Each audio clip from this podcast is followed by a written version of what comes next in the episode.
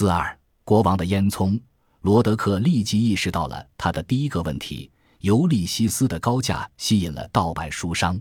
他听到谣言说有人计划伪造莎士比亚书店的出版书，这个版本将被印刷在便宜的纸张上，并流传给急于贩卖像尤利西斯这样的稀有商品的各大书贩。这些书贩并不在意书籍合法与否，而那些罪犯则搜刮了全部利润。奎因在纽约听到了同样的谣言。他写信警告维弗小姐，某一团伙将要在市内某一出版社印刷一千本《尤利西斯》，并将这一盗版版本卖到三十美元。他告诉维弗小姐，打击盗版活动十分耗资，并且最后会徒劳无功。如果禁止了某一个团伙，罪犯们会将印刷版和其余印刷品传送到另外一个州的某人手上。而你则不得不在全国各地追捕盗版商贩，不停地发放禁令，事情将会没完没了。奎因解释道：“还有一个更有效的办法，但这使他畏缩。他可以找约翰·萨姆纳帮忙。纽约正风协会将会很乐意追踪和逮捕任何邮寄《尤利西斯》广告的人。这当然违反了康斯托克法案。”萨姆纳将有可能在他们的版本出现前阻止盗版。奎因写信给维夫小姐说：“这有点讽刺，不是吗？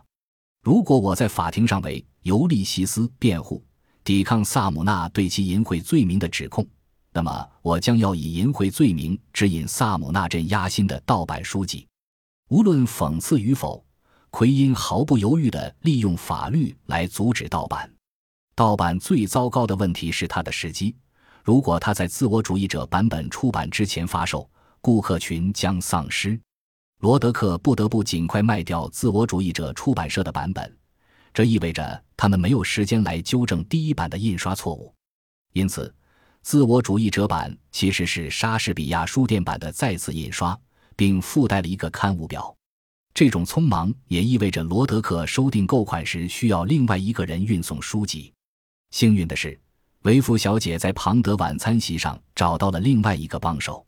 爱丽丝·巴里那时二十二岁，曾是一名妇女参政论者，在空袭中前来参与相关会务。她成长在伯明翰附近的一个农场，也是自我主义者的狂热读者。一定程度上是在庞德的敦促下，她在一九一五年搬到了伦敦。一九二二年，巴里丢了他在邦德街上的秘书工作。而维夫小姐给他提供每周的洗澡以及健康饮食的机会。当维夫小姐和罗德克请他帮助詹姆斯·乔伊斯在英国出版第一版《尤利西斯》时，他欣然应允。罗德克不到一个月就做好了一切准备。他借了一位朋友书店后面的房间，在那里发出广告并接收订单。他在一家简陋的左岸宾馆租了一个地下室，在那里，爱丽丝·巴里将接收、储存。散播《尤利西斯》，罗德克和巴里乘船前往巴黎。一九二二年十月十二日，达朗基埃的货物抵达了。罗德克放话说，《尤利西斯》每本二基尼，与莎士比亚书店最便宜的版本价格相同。这些书四天售罄。当罗德克处理订单时，爱丽丝·巴里正坐在维尔勒伊酒店那拱顶地下室的小房间里。桌子上堆满了棕色的包装纸和成百个邮签，他周围堆满了等待他去打包、捆绑和写邮寄地址的蓝色书。他一次只能处理一本。他每次拿着四本或五本书去最近的邮局。随着盗版谣言的扩散，萨姆纳的爪牙在纽约等待着《尤利西斯》运往美国的书必须在官方意识到另外一版正在流通之前被运走。巴里匆匆将第一批一百本美国订单寄走，但是海关正在留意带有巴黎邮戳的书，这些书被检查的风险也随着每本书的邮寄而增高。美国订单数量众多，维芙小姐拒绝一些人的订单，唯恐被查获。她在伦敦给自己保留了几十本。最大的订单来自美国的中间商，他们计划转售给那些急求尤利西斯的书店。那些订单不能被拒绝，也不能被单独装运。数百本书肯定不能整批装运，他们会被那些没有被贿赂或是称职的海关人员查获。他们必须走私入境，但这项工作对于布雷弗曼这样的人来说都太过宏大。罗德克有另外一个计划，他把书从巴黎运到伦敦，在那里，一个批发商将拆解每一本《尤利西斯》，并将拆解好的《尤利西斯》夹杂在报纸里，然后将报纸堆放，一起运输。一艘美国商船的大副同意走私数百份伪装成英国报纸的大型托运货物，假装是为了满足纽约地区突然对橄榄球比赛成绩和国会政治卡通的需求。这个方法奏效了。通过把它们藏在报纸中，英国版的《尤利西斯》免税抵达美国海岸。当罗德克的大副穿越北大西洋送书时，爱丽丝·巴里也将书寄往美国、法国和其他地方的个人订户。维弗小姐则亲自处理伦敦的订单。罗德克将书发往一个私人的邮政代理。当有书店小心翼翼地向自我主义者出版社订购《尤利西斯》时，他将从代理处取回书，并亲自送书。维夫小姐会像其他伦敦读者一样出现在书店里，直到他要求见书店的主人，并说出他的名字，店员才意识到这个怯懦的、帽子上别着蝴蝶结的女人就是他们一直期待的自我主义者出版社的代表。而他胳膊下夹着的包裹里就是那本书，那本他们很快藏在收银台后面的书。维夫小姐不顾律师的建议，在办公室存放了几本《尤利西斯》，尽管这意味着让她自己身处更大的犯罪风险之中。他把几本书带到公寓中，并将它们藏在他巨大的维多利亚衣柜后面。如果警察突袭，他可以保护更多的书。这些书在那里存放了几个月，这几个月来，他一直等待着警察出现在门口搜查他的房间，而他会耐心地坐着。看他们是否会厚颜无耻到去搜查一位女士的私人物品，以便去没收一件艺术品。他的家人注意到了他的焦虑，尽管他们什么也没说。他们已经习惯了他对自己的文学事业保持沉默，尤其是关于乔伊斯的事情。这样也好。关于妇女参政的长篇大论和对计划生育的辩护，维夫小姐的兄弟姐妹们尚且在原则上有勇气去容忍。然而，他与乔伊斯的牵连却是另一码事。一些家庭成员甚至为此阅读了《尤利西斯》的部分章节，他们只觉得更加困惑：为何哈利亚特不仅对这个污秽物进行经济补贴，而且还出版了它？他的姐夫的反应是既愤怒又沮丧。他怎么能做出这种事？怎么能？这是一个谜，一个谜。第二版似乎进行得很顺利。成百本被拆解并藏在报纸里的书，在纽约海关人员眼皮底下通过，批发商们将其重新装订，准备出售。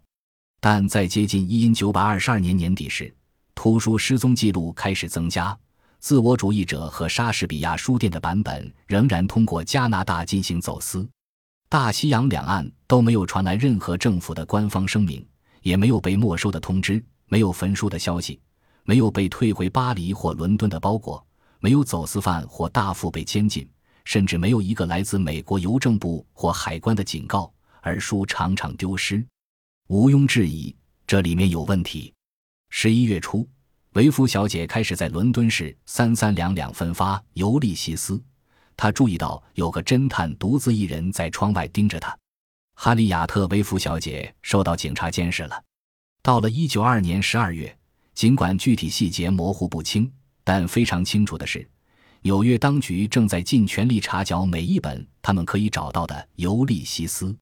如果不是美国政府从未保存记录，那么就是这些记录丢失了。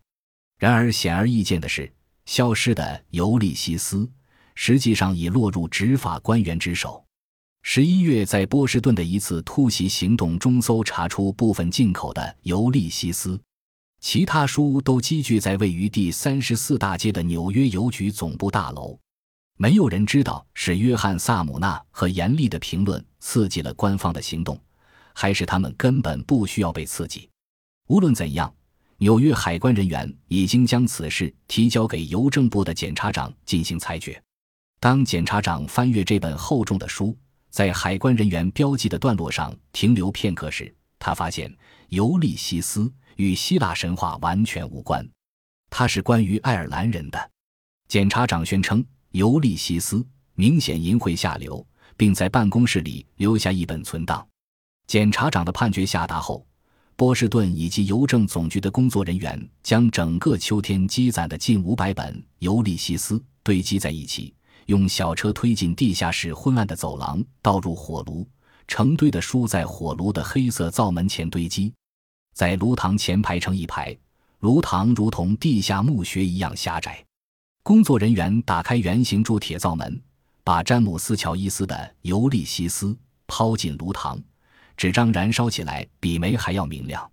七年的写作，数月的修改和排版，数周的印刷，以及数小时的打包和运输，在几秒钟内化为灰烬。烧毁《尤利西斯》并不是一个艰难的决定。这本书的部分章节在纽约已被定罪，这就足以说服一个宽宏大量的官员判定《尤利西斯》在全国各地皆为非法。我们不清楚维夫小姐是如何听到书籍被查获和销毁的消息的。联邦法律要求政府出示扣押通知，并且在法庭有提起上诉的机会。但是，即使类似通知发送给了任何等待尤利西斯的个人或批发商，也从来没有人发现过。我们所知道的是，当书被烧毁，维夫小姐没有联系约翰·奎因，或是要求他的律师进行干预。他没有搬走藏在他公寓里的书，也没有哀叹或问询被烧毁的书。相反，他印刷了更多。几天内。维夫小姐从蒂荣的达朗基埃那里又订购了五百多本《尤利西斯》，用第三版来代替被烧毁的书。罗德克会将它们运到英国，在那里用曾经使用过的方式将它们偷运走，将书本拆开并伪装成报纸，运往美国的敌方海岸。